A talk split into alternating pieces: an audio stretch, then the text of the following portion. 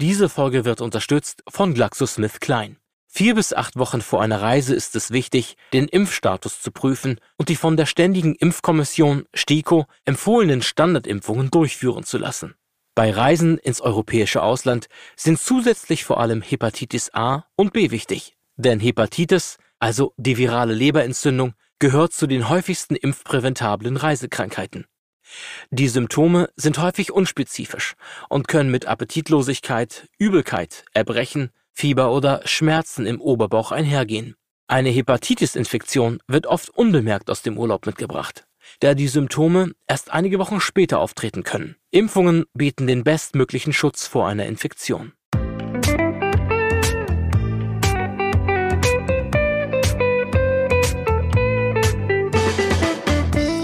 Herzlich willkommen zu Vital, der Gesundheitsexperten-Talk.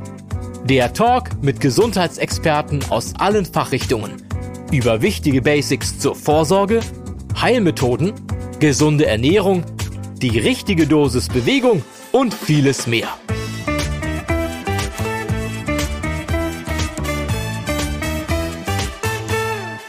Nach zwei Jahren Pandemie-Zurückhaltung kehrt jetzt mit Macht die Reiselust zurück. Überall greifen die Corona-Lockerungen und das spiegelt sich auch in den deutlich steigenden Buchungszahlen wieder.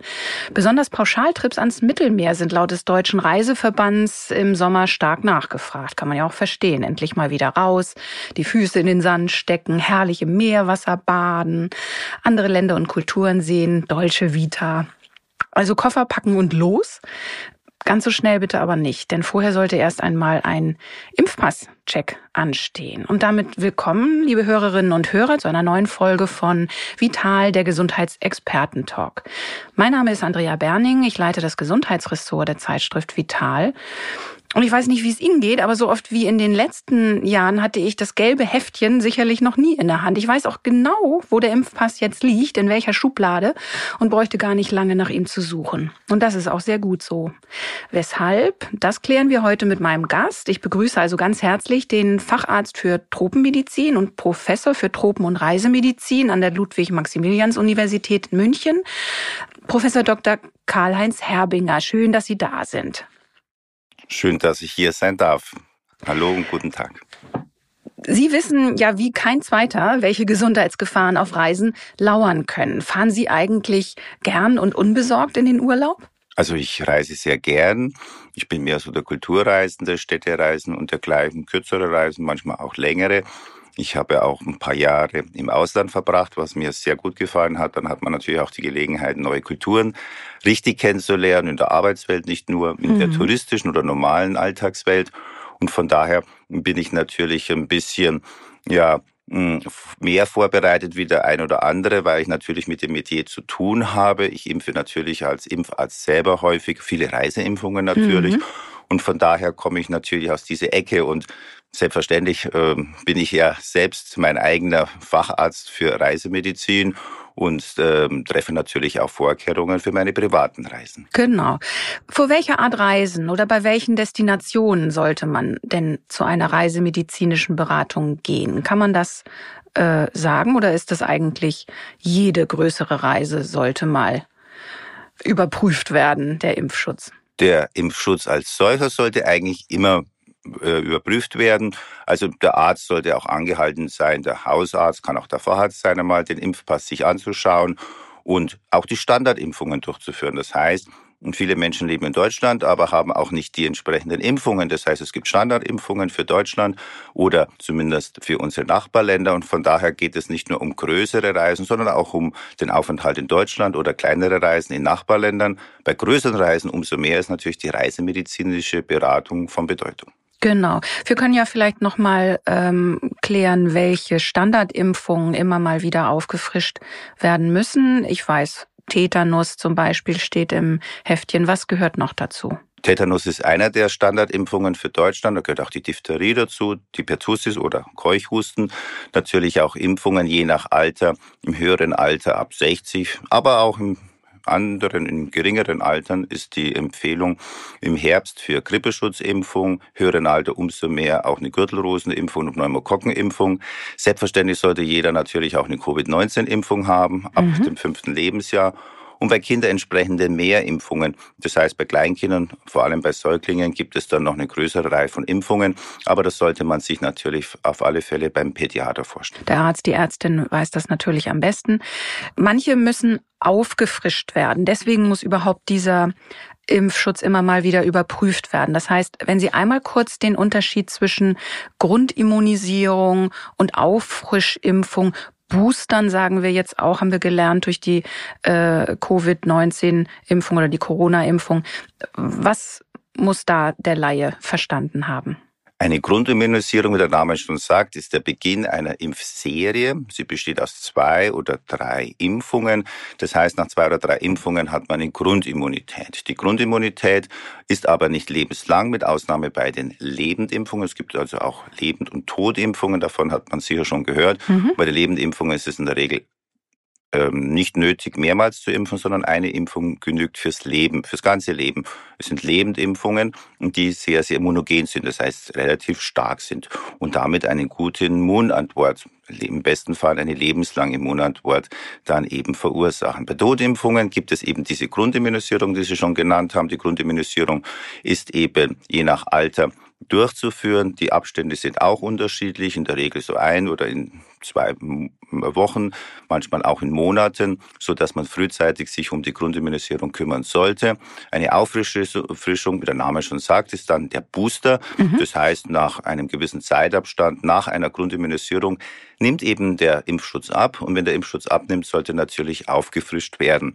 Wenn die Auffrischung nicht regelhaft, also in der richtigen Zeit durchgeführt wurde, kann man diese auch nachholen. Also das heißt, zu einem späteren Zeitpunkt impfen, das ist in der Regel kein Problem. Dann spricht man dann von Nachholimpfungen. Mhm. Aber letztendlich ist die aufgrund der größeren Anzahl von Impfungen und der verschiedenen Erkrankungen, gegen die man sich impfen kann, ist es natürlich dann immer sehr, sehr ratsam, sich individuell beim Hausarzt oder Reisemediziner informieren zu lassen, um eben die nötigen Impfungen durchzuführen. Genau. Liegt das an dem Impfstoff oder an der an dem Virus, äh, gegen den der Impfstoff wirken soll? Dass es mal zwei, mal drei äh, oder dass der mal nach einer kürzeren Zeit wieder aufgefrischt werden muss. Ist das die Art der Erkrankung oder die Art des Impfstoffes, die diesen Unterschied ausmacht? eher die Art des Impfstoffes. Es gibt, wie schon gesagt, Lebendimpfstoffe, als Mumps, Masern, Röteln, Gelbfieber, um Beispiele zu nennen. Da ist es nicht nötig, mehrmals zu impfen. In der Regel reicht eine Impfung fürs ganze Leben. Bei Totimpfungen, die man vorher schon erwähnt haben. Da gibt es natürlich noch äh, viele mehr, wie die Frühsommer-Meningoenzephalitis-Impfungen, mhm. Meningokokken-Impfungen, mhm. japanische Enzephalitis-Impfungen, Tollwut-Impfungen etc. Das sind Totimpfungen, klassische Totimpfungen. Dazu gehört auch die Hepris A und die Hepris B-Impfung. Das sind Impfungen, die wichtig sind, die eben, und das ist immer das mh, hm, Schwierige an der ganzen, mehrmals geimpft werden müssen, um eine Grundimmunisierung abzuschließen. Wie gesagt, zwei oder drei Impfungen in einem bestimmten zeitlichen Abstand. Diese Totimpfungen sind nicht so immunogen, sind sehr gut, aber die müssen halt mehrmals geimpft mhm. werden, weil das Immunsystem nicht so optimal anspricht wie bei den Lebendimpfungen, wobei die Totimpfungen, wie der Name schon sagt, es sich um nicht mehr vermehrungsfähige Viren oder Bakterien handelt. Mhm. Also mit anderen Worten, es sind also Impfstoffe, da war auch eine große Diskussion und die läuft ja heute ja. immer noch, wegen den neuen Impfstoffen. Das sind so sogenannte genbasierte Impfstoffe, die im weitesten Sinne auch Totimpfstoffe sind. Hm, man sollte sie aber lieber genbasierte Impfstoffe nennen, aber das ist ein anderes Kapitel. Das kennen ja. wir ja nur von den Covid-19-Impfungen. Mhm. Aber die klassischen Impfungen, die wir kennen, sind in der Regel Totimpfungen, die mehrmals gegeben werden müssen. Und deswegen ist eine frühzeitige und natürlich individuelle Beratung immer sehr, sehr wichtig. Ja, und nochmal, um das zu verdeutlichen, Totimpfung bedeutet, der Impfstoff ähm, basiert auf abgetöteten Erregern, der, die der Körper aber dennoch erkennt und eine Immunantwort auslöst. Das ist so ganz laienhaft ausgedrückt, oder? Genau, so ist es. Mhm. Der Totimpfstoff sind entweder Teile eines Virus oder eines Bakteriums, welches dann hergestellt wird, künstlich hergestellt wird. Das sind so bestimmte, man nennt es dann Untereinheiten oder Subunits im Englischen, also bestimmte Teile, die eben eine Immunantwort machen. Da wird nicht ein ganzes Virus oder Bakterium gespitzt, sondern eben diese Teile. Ja. Und wie Sie anfangs schon nannten, die Totimpfstoffe äh, im, im weitesten Sinne sind auch jene, die inaktiviert werden. Also sind Viren und Bakterien, die sozusagen inaktiviert werden, äh, zerstört werden, in Anführungszeichen getötet mhm. werden und demzufolge heißen sie Totimpfstoffe. Und da okay. ist nicht mehr das ganze Virus da, sondern sind dann gesplittet, also so nennen sie sich, Split-Impfstoffe, gespaltene Impfstoffe. Oder ist das ganze Virus oder Bakterium noch erhalten, die aber inaktiviert, also nicht mehr vermehrungsfähig sind. Alle mhm. diese drei Gruppen, die ich genannt habe, zählt man zu den Totimpfstoffen. Im weitesten Sinne zählt man eigentlich alle Impfstoffe, die nicht zu den Lebendimpfstoffen gehören, zu den Totimpfstoffen. Von daher mag der Name eigentlich schon verraten, worum es sich handelt, entweder vermehrungsfähig oder nicht. Mhm. Bei den Lebendimpfstoffen sind sie vermehrungsfähig. Da ist es sogar von Vorteil, weil der Immunantwort stark ist. Wie gesagt, mhm. im besten Fall sogar lebenslang. Andererseits bei den Totimpfstoffen mehrmalige Impfungen sind vonnöten. Gut. Und Sie sagten vorhin auch, ähm, Menschen über 60 ähm, brauchen da auch noch einen besonderen Impfschutz. Das müssten wir vielleicht auch noch mal erklären. Das hat man auch äh, immer wieder jetzt im Zusammenhang mit Corona gehört. Das liegt daran, dass das Immunsystem ganz natürlicherweise mit dem Alter etwas schwächer wird, immer etwas schwächer und dass deswegen die körpereigene Immunantwort nicht so stark sein kann auf die äh, Impfung zum Beispiel oder dass es eben auch mehr Unterstützung braucht, das Immunsystem durch Impfungen dass, dass das nochmal einmal kurz erklärt. Das ist der Grund, weshalb Menschen, man sagt, hat so eine Daumen, über einen Daumen gepeilte 60. Es gibt ja auch solche und solche 60-Jährige, wollen wir mal nicht verschweigen. Aber das ist der Hintergrund, oder? Ja, genau so ist es. Also nicht der Impfstoff ist im Alter schlechter. Der Impfstoff ist in der Regel der gleiche, den man auch für mittelalterliche oder für jüngere Erwachsene verwendet. Bei jugendlichen Kindern sieht es manchmal anders aus, muss nicht anders da sein. Aber die Impfstoffe einerseits, die ja sicher und effektiv sind, sonst wären sie ja nicht zugelassen, äh, treffen natürlich auf ein bestimmtes Immunsystem. Und bei manchen Menschen ist das Immunsystem besser, was uns natürlich freut, und bei manchen halt schlechter. Aber bei jedem Menschen ist es so, dass es im Alter abnimmt. Nachlässt, es gibt so ja. genannte sogenannte T-Lymphozyten. Das sind so ganz wichtige Abwehrzellen und deren Aktivierung nehmen ab. Und zwar stark ab mhm. dem 50., 60. Lebensjahr. Ganz grob kann man sagen, ab 50., 60. Lebensjahr ist das Immunsystem schwächer. Das heißt, man ist dann mehr Viren und Bakterien ausgesetzt, die im schlimmsten Fall zu stärkeren Erkrankungen führen. Und deswegen auch gibt es spezielle Impfungen, die nicht nur, aber vor allem im Alter empfohlen werden. Das kennen wir natürlich auch von Covid-19-Erkrankungen. Deswegen sollten natürlich ältere Menschen auf alle Fälle geimpft werden, was natürlich nicht heißt, dass Jüngere nicht geimpft werden sollen, aber die Eltern haben natürlich ein höheres Risiko. Und wir haben ja vorher schon ein paar Beispiele, weitere Beispiele genannt. Das gilt natürlich auch für die Grippeschutzimpfung, die jährlich durchzuführen ist, für die Pneumokokkenimpfung, auch für die Herpes-Zoster-Impfung. Mhm. Das sind wichtige Impfungen, weil sie im Alter nicht nur häufiger vorkommen, sondern vor allem auch schlimmer und stärker verlaufen. Schwerere Folgen äh, mit sich bringen. Jetzt kommen mhm. wir mal wieder auf die äh, Reisezeit zurück. Ähm, Sie sagten schon, man sollte sich äh, vor der Reise beraten lassen. Wie lange vorher kann ich das denn tun? Also äh, vielleicht habe ich auch ganz kurzfristig Lust, äh, schnell äh, zu buchen und wegzufahren. Was gibt es da für einen Rat? Wichtig ist es, dass man sich frühzeitig um einen Termin beim Hausarzt oder beim Reisemediziner eben bewirbt, um eben dann auch frühzeitig beraten zu werden und auch frühzeitig geimpft zu werden. Bei den Totimpfstoffen, wie schon gesagt, sind mehrere Impfungen für eine Grundimmunisierung vonnöten. Das sind so Abstände von einer Woche bis einem Monat.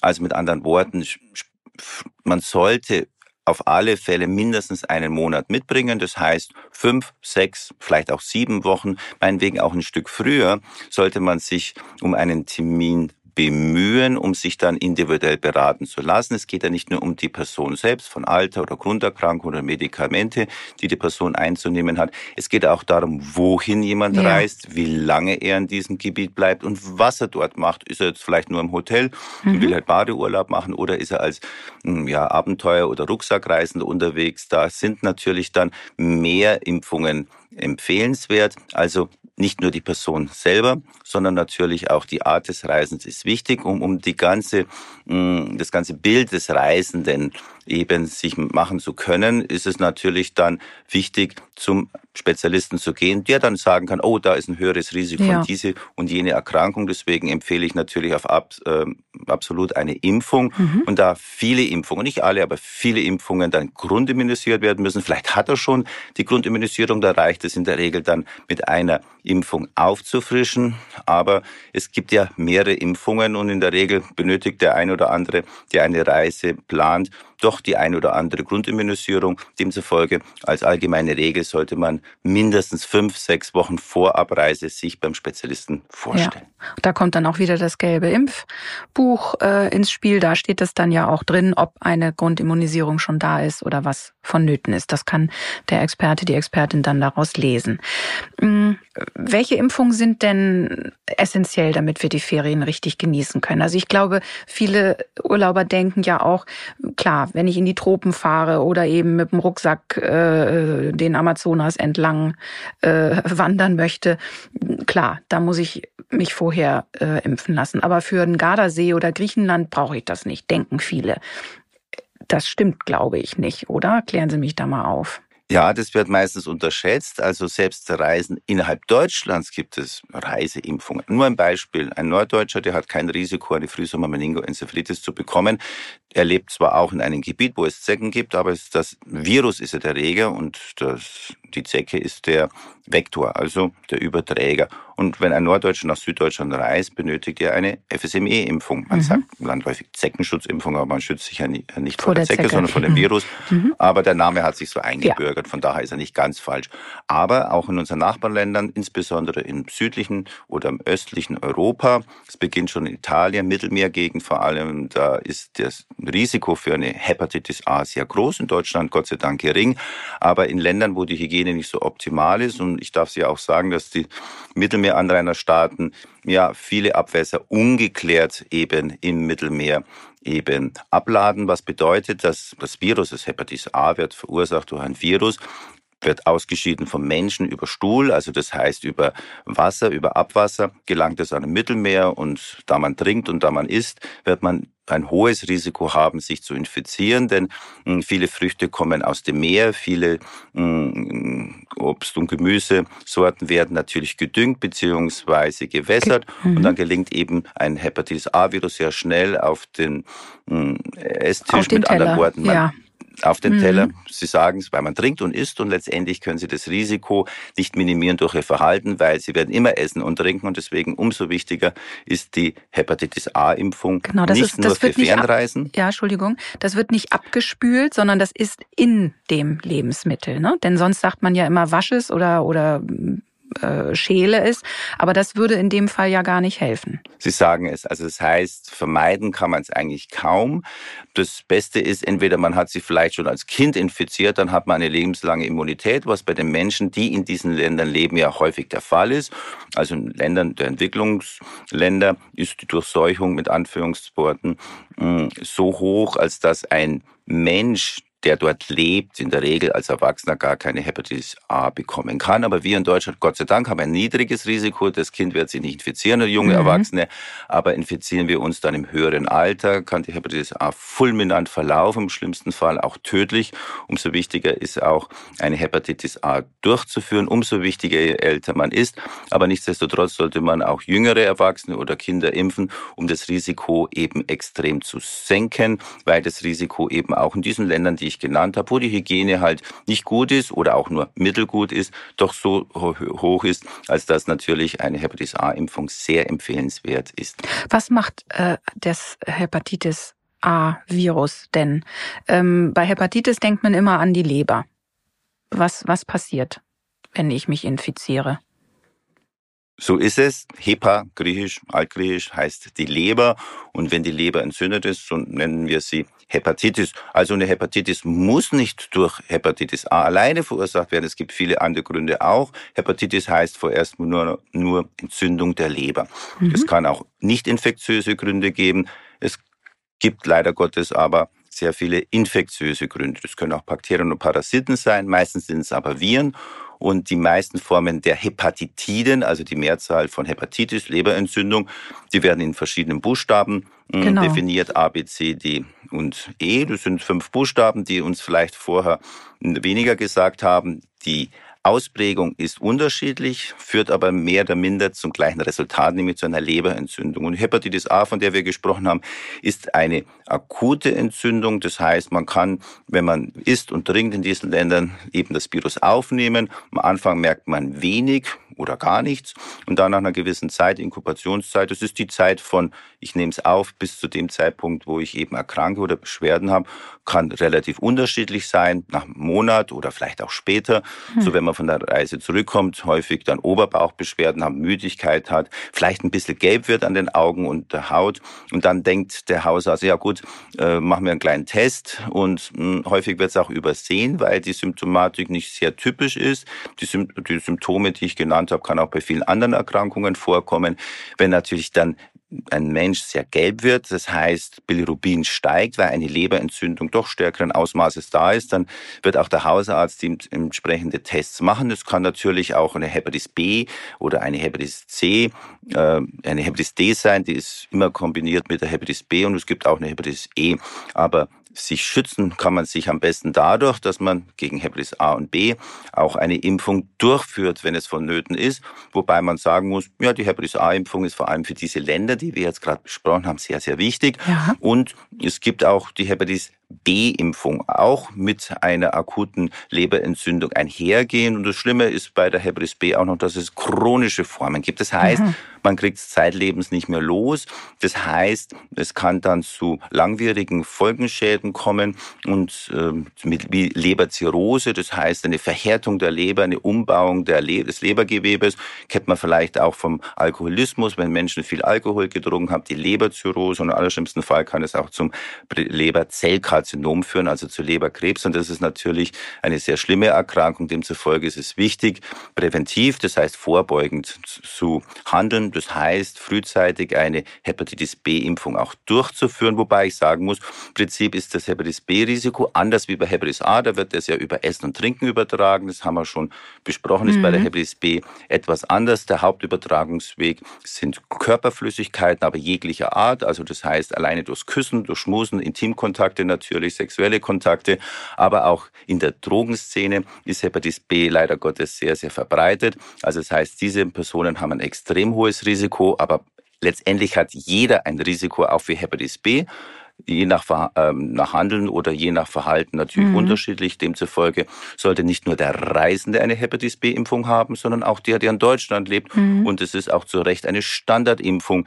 die bei Kindern und Kleinkindern durchgeführt wird. Ich selber würde so weit gehen zu sagen, dass die Hepatitis B eine Standardimpfung auch im Erwachsenenalter ist. Auch die Erwachsenen in Deutschland haben ein Risiko, wenn auch im Ausland ein höheres, wenn sie mhm. Fernreisen tätigen. Aber letztendlich ist das Risiko auch in Deutschland so hoch, sodass ich eine Hepatitis B-Impfung jeder Frau und jedem Mann auf alle Fälle raten würde, nicht nur für Fernreisen, sondern auch für den Aufenthalt in Deutschland. Ach so.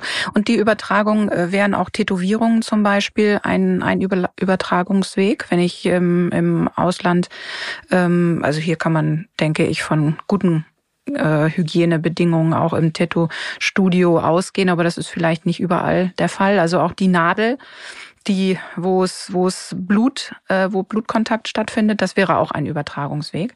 Ja, alles, was sprichwörtlich unter die Haut ja. geht. Das ist natürlich alles, was mit Nadeln zu tun hat. Also Menschen, die sich auch stechen müssen, zum Beispiel auch ja, insulinpflichtige richtig. Diabetiker. Mhm. Da haben Sie Tattoos genannt. Piercing gehört mit mhm. dazu oder auch das Rasieren. Das heißt alles, ah. was natürlich mit einer Ledierung, also Läsion Klein. der Haut mhm. zu tun hat, eine Verletzung der Haut, weil die Haut ist letztendlich schon ein guter Schutz, eine Barriere für viele Viren. Aber wenn natürlich die Haut lediert ist durch Piercing, Tätowierung oder Rasieren oder vieles mehr, dann ist natürlich das Risiko stark erhöht und demzufolge ist es wichtig, eine Hepatitis B-Impfung zu machen. Auf ähnliche Art und Weise wird auch das Hepatitis C übertragen, aber leider Gottes gibt es gegen Hepatitis C keine Impfung. Mhm. Von daher ist es wichtig, bevor man solche mm, Maßnahmen ergreift, gerade auf Reisen ist man dann halt vielleicht eher geneigt, vielleicht sich ein Piercing oder eine Tätowierung machen zu lassen, bin ich natürlich sehr, sehr skeptisch. Ich äh, würde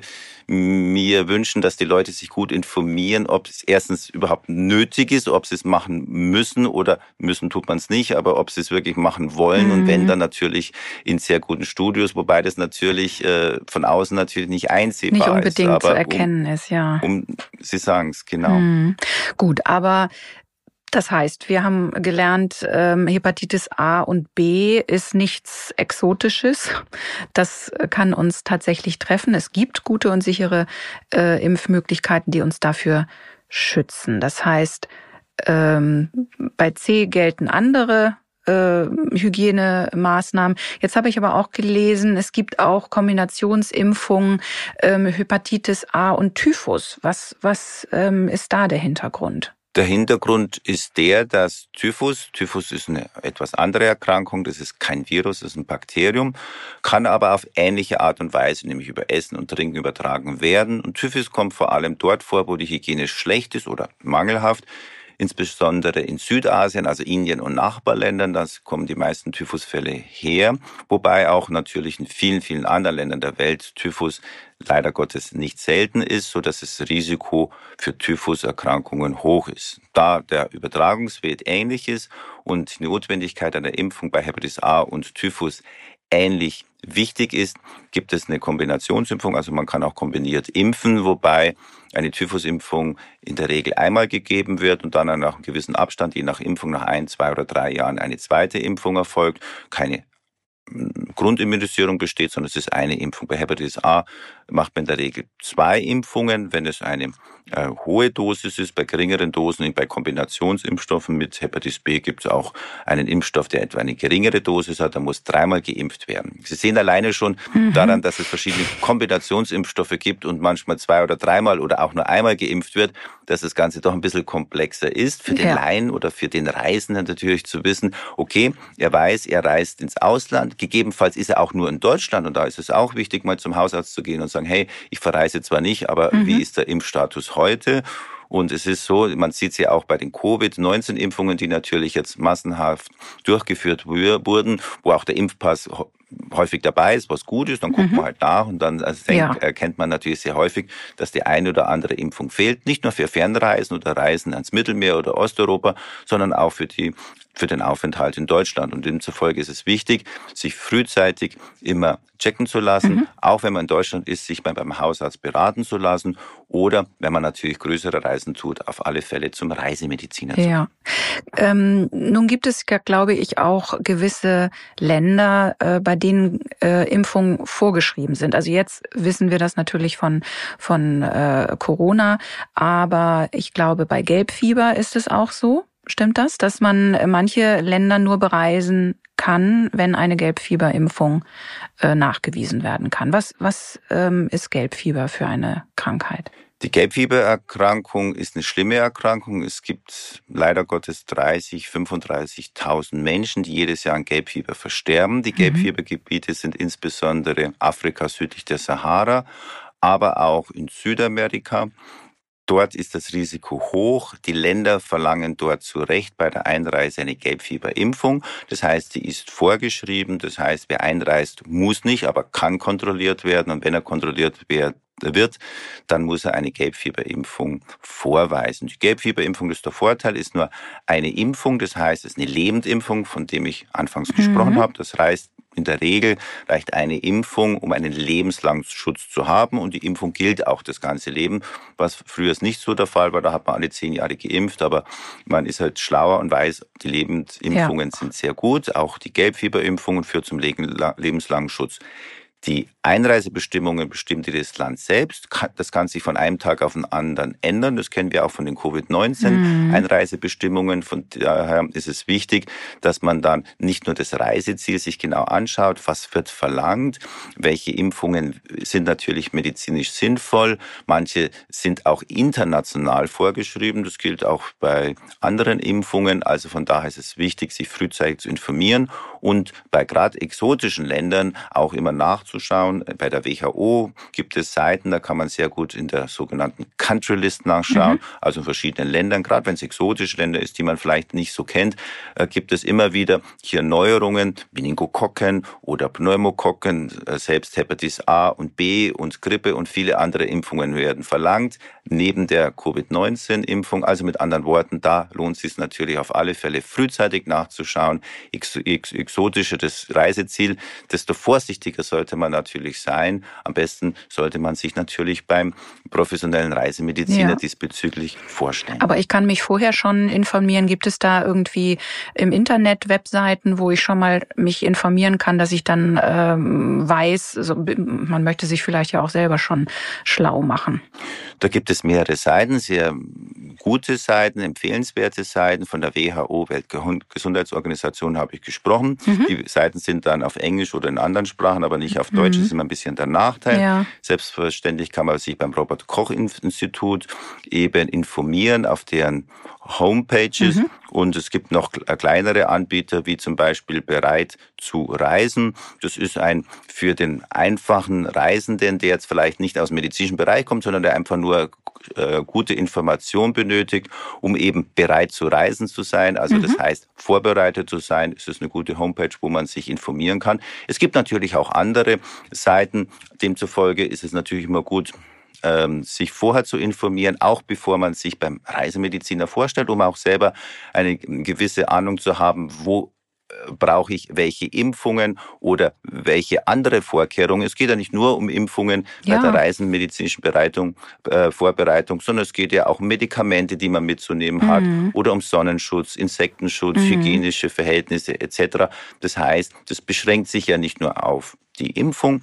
Es gibt ja auch andere Themen und auf diesen Seiten, die ich gerade genannt habe, geht es eben nicht nur um Impfungen, sondern auch um diese Themen, die ich gerade gerade ja. genannt haben. Das heißt, ähm, ich kann mich ja auch vor Ort dann in gewisser Weise äh, ja sicher verhalten, dass ich nicht krank werde? Was, was kann ich auf Reisen tun, äh, um mich keiner äh, besonderen Gesundheitsgefahr auszusetzen? Was, was würden Sie da sagen? Also auch wenn ich geimpft bin, zum Beispiel, auch wenn ich geimpft bin. Ja. Mhm.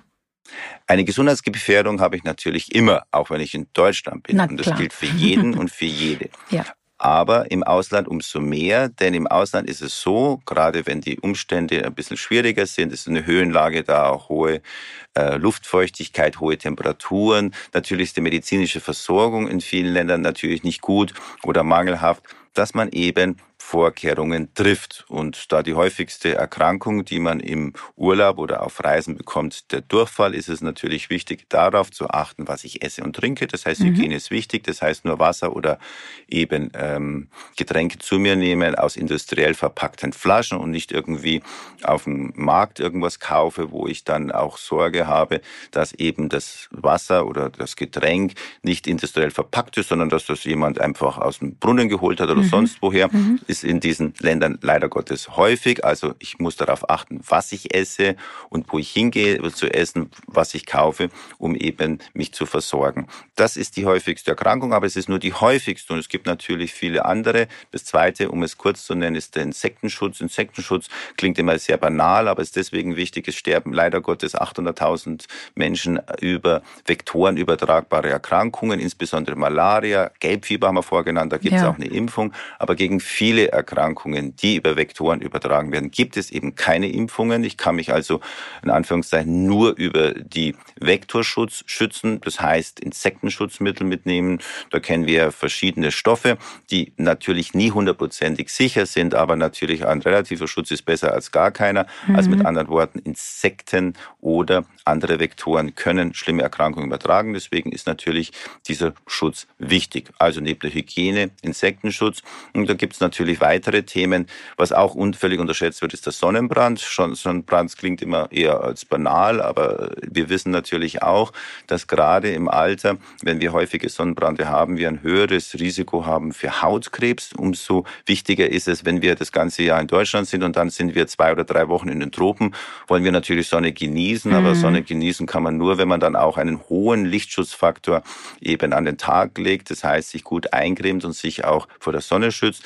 Das Das klingt manchmal für viele Reisende eher banal, aber letztendlich, äh, wenn es ähm, wenn die Erkrankung oder wenn eben der Schaden schon eingetreten ist, dann ist man natürlich immer ein Stück weit schlauer. Umso wichtiger ist natürlich auch die Vorbereitung neben den Reiseimpfungen, die wir genannt haben, auf, mhm. auf das Thema Hygiene, mhm. Insektenschutz und Hautschutz hinzuweisen. Es werden auch viele Erkrankungen eben über die Haut übertragen. Das sind sogenannte Ektoparasiten, also das heißt ähm, Tiere oder Parasiten, die über die Haut gehen im wahrsten Sinne des Wortes und unter die Haut gehen, je nachdem, wie man reist, gerade für Rucksackreisen, wo die Hygiene schlecht ist, ist dieses Thema wichtig. Das sind also nur mehrere Faktoren neben den Reiseimpfungen auch auf andere Dinge zu achten, wobei, wie gesagt, es abhängig ist von der Person einerseits und von der Art des Reisens andererseits. Mhm. Ähm, Insekten, äh, da denke ich wieder an die Zecken. Ein Zeckenstich es ist ja ein Stich, kein Biss. Das sagt man Richtig. auch, glaube ich, immer falsch. Äh, also nicht immer, aber viele. Ähm, dass äh, die diese Spinne, dieses Spinnentier ritzt zwar die Haut an, aber sticht dann mit einem rüsselartigen Werkzeug äh, in die Haut. Das ist doch ungefähr. Vielleicht kann man sich das dann ein bisschen besser merken. Und Zecken können infiziert sein und dann als Vektor äh, etwas übertragen. So ist das äh, die richtige, äh, das richtige Verständnis, oder? Und dann gibt es die FSME, die Sie schon äh, genannt hatten. Da, davor können wir uns schützen mit einer Impfung. Aber sie kann ja auch Borreliose auslösen. Da gibt es keine Impfung, oder? So ist es. Es gab früher mal in der US-amerikanischen ähm, Firma einen Impfstoff, der aber nur für einen Borreliose-Stamm Borrelia burgdorferi heißt der Erreger, das ist ein Bakterium, mhm. eben kreiert wurde. Das war bis 2002. Seitdem gibt es für Menschen keinen Impfstoff. Auch in Deutschland ist kein Impfstoff gegen die Borreliose verfügbar. Umso mehr ist natürlich wichtiger der Zeckenschutz. Die Zecke, Sie haben es ja schon genannt, ist ein Spinnentier. Und diese Spinnentiere können natürlich krabbeln, die äh, stechen zu. Und zwar nicht an Ort und Stelle, wo sie auf den Menschen übergehen oder auf das Säugetier. Das kann auch der Hund sein, das kennen natürlich alle mhm. Hundebesitzer, die haben ein großes Zeckenproblem mhm. oder Katzen oder dergleichen.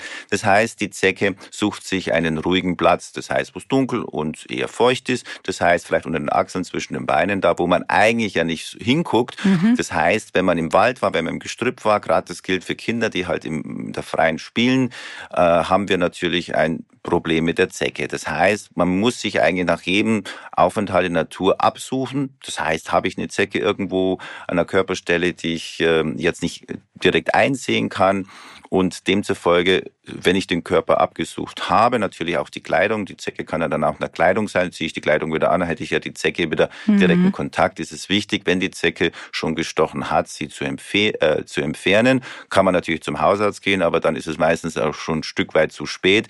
Man soll sie sofort entfernen. Man kann auch in die Apotheke gehen, sich eine Zeckenschablone organisieren oder eine Zeckenpinzette, mhm. sodass man eben, das ist ja ein Stechrüssel, wie Sie schon genannt mhm. haben, sollte man dann ähm, die Zecke entfernen und zwar als Ganzes und natürlich auch den Rüssel, weil neben der Borreliose, wie Sie schon genannt haben, auch die FSME übertragen wird. Bei der FSME, klar, gibt's Impfungen, da sollte man auf alle Fälle geimpft sein. Das wissen die Süddeutschen ein bisschen eher, die Norddeutschen, mhm. weil sie es nicht endemisch haben, also in ihrem Gebiet wird es meistens nicht so berücksichtigt, aber jeder Norddeutsche wird nach Süddeutschland oder nach Osteuropa mhm. oder Österreich oder andere oder Skandinavien, reisen. Das glaube ich auch. Sie sagen es. Mhm genau, wo man in der Natur ist, wandert oder dergleichen. Und dann hat man natürlich ein relativ hohes Risiko, von der Zecke gestochen zu werden. Sie haben recht, FSME gibt es eine Impfung, die ich sehr, sehr empfehle. Empfehle ich letztendlich allen, auch die in Norddeutschland leben, weil mhm. die natürlich auch früher oder später nach Süddeutschland oder Osteuropa reisen.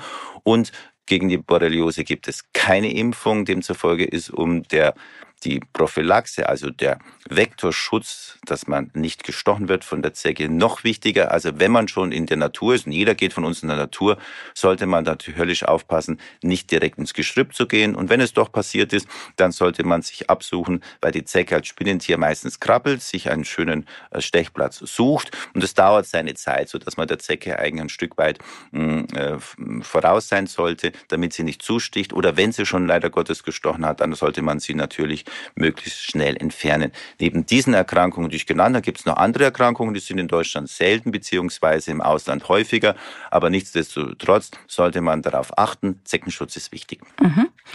Und die Zecke soll ich gerade herausziehen mit einer Pinzette oder so einer Schablone, nicht irgendwie mit Öl und Mehl und diesen ganzen Hausmitteln äh, loslegen. Das ist alles Unsinn, oder? Also einfach möglichst dicht an der Haut entlangfahren und den Kopf greifen äh, oder zu, äh, zu fassen zu bekommen mit der mit dem Hilfsmittel und das dann gerade rausziehen. So so geht es. Genau, Sie sagen es. Jeder, der Hunde hat und Katzen, der weiß es natürlich äh, am besten. Da die Zecke, die, wenn sie äh, zugestochen hat, natürlich schon relativ fest drin steckt. Und wenn man die Zecke zerquetscht, dann hat man ja den Stachel ja, den Stachelrüssel ja gar nicht entfernt. Umso mhm. Äh, wichtiger ist es, dann eine ja, Zeckenpinzette zu nehmen. Einfach ist es sogar noch mit der Schablone. Die kostet auch nicht viel, 50 Cent oder dergleichen. Mhm. In der Apotheke mhm. kann sich jeder besorgen und kann eigentlich jederlei äh, relativ einfach eben entfernen, indem man mit der Schablone, ist so eine Einritzung, an den Stechrüssel geht und den Stechrüssel samt natürlich dem Zeckenkörper entfernt, dann ist hoffentlich das Problem äh, gelöst, wenn nicht schon die Infektion stattgefunden hat. Demzufolge sollte man nach einem Zeckenstich, auch wenn man die Zecke ähm, selbst gut entfernt hat, problemlos entfernt hat, trotzdem sich beim Arzt vorstellen. Es könnte dann später zu einer Rötung kommen.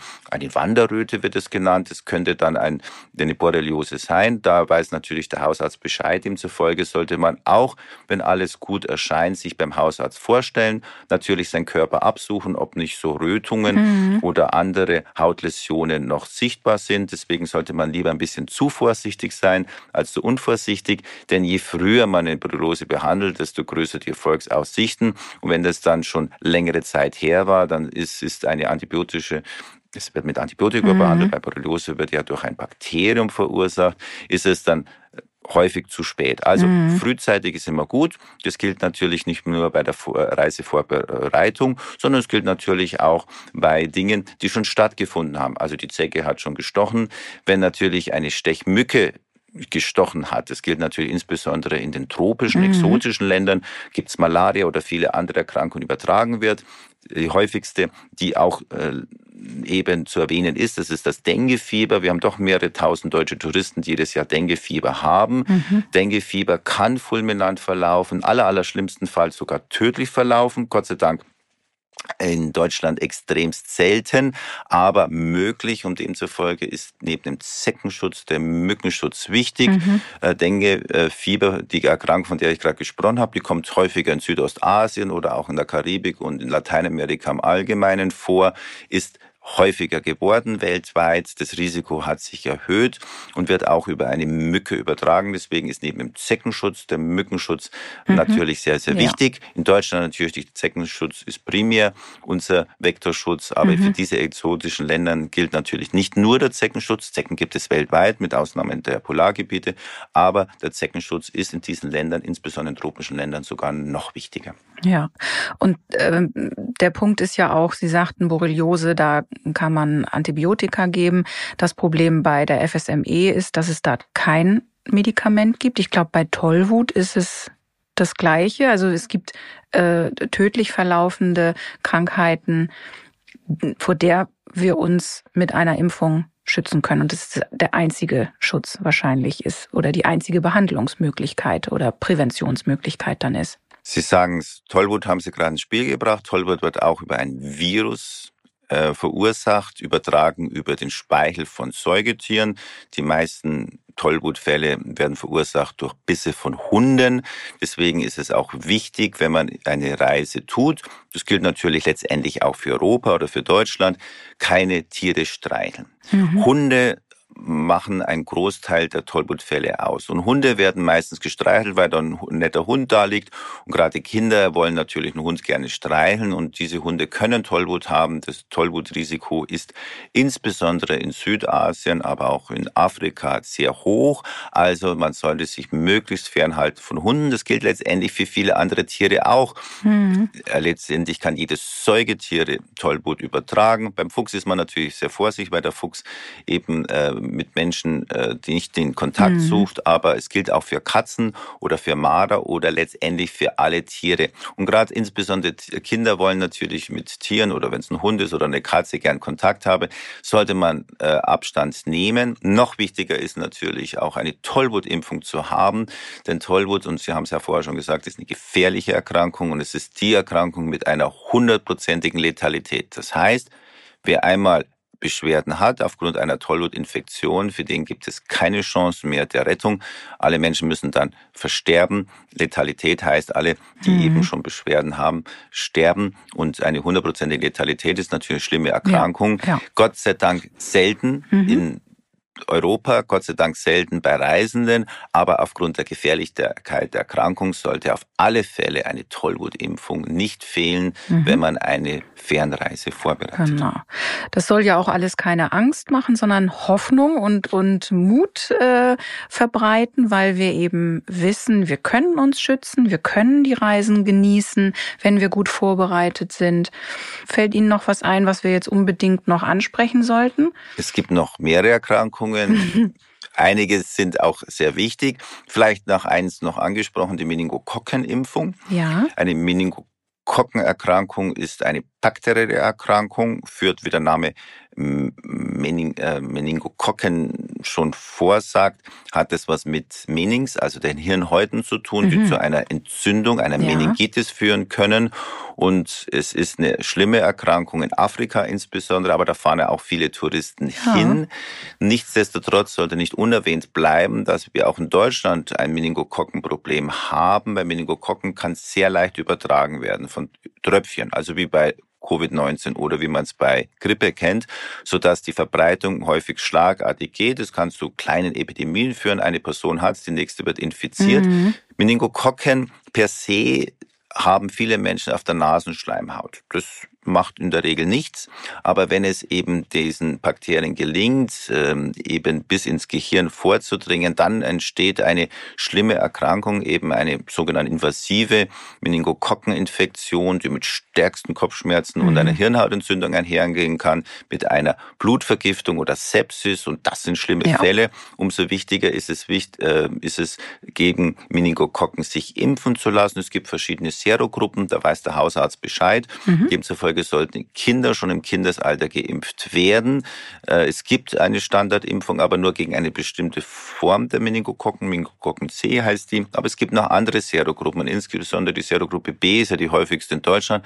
Demzufolge sollte man gerade bei Kindern, wo das Risiko hoch ist, bei ein- oder zwei- oder dreijährigen, mhm. aber auch bei jungen Erwachsenen, wo man über Schmusen oder Intimkontakte sehr schnell und sehr leicht sich infizieren ja. kann, eine Beratung erfolgen. Also es ist keine typische Reiseimpfung.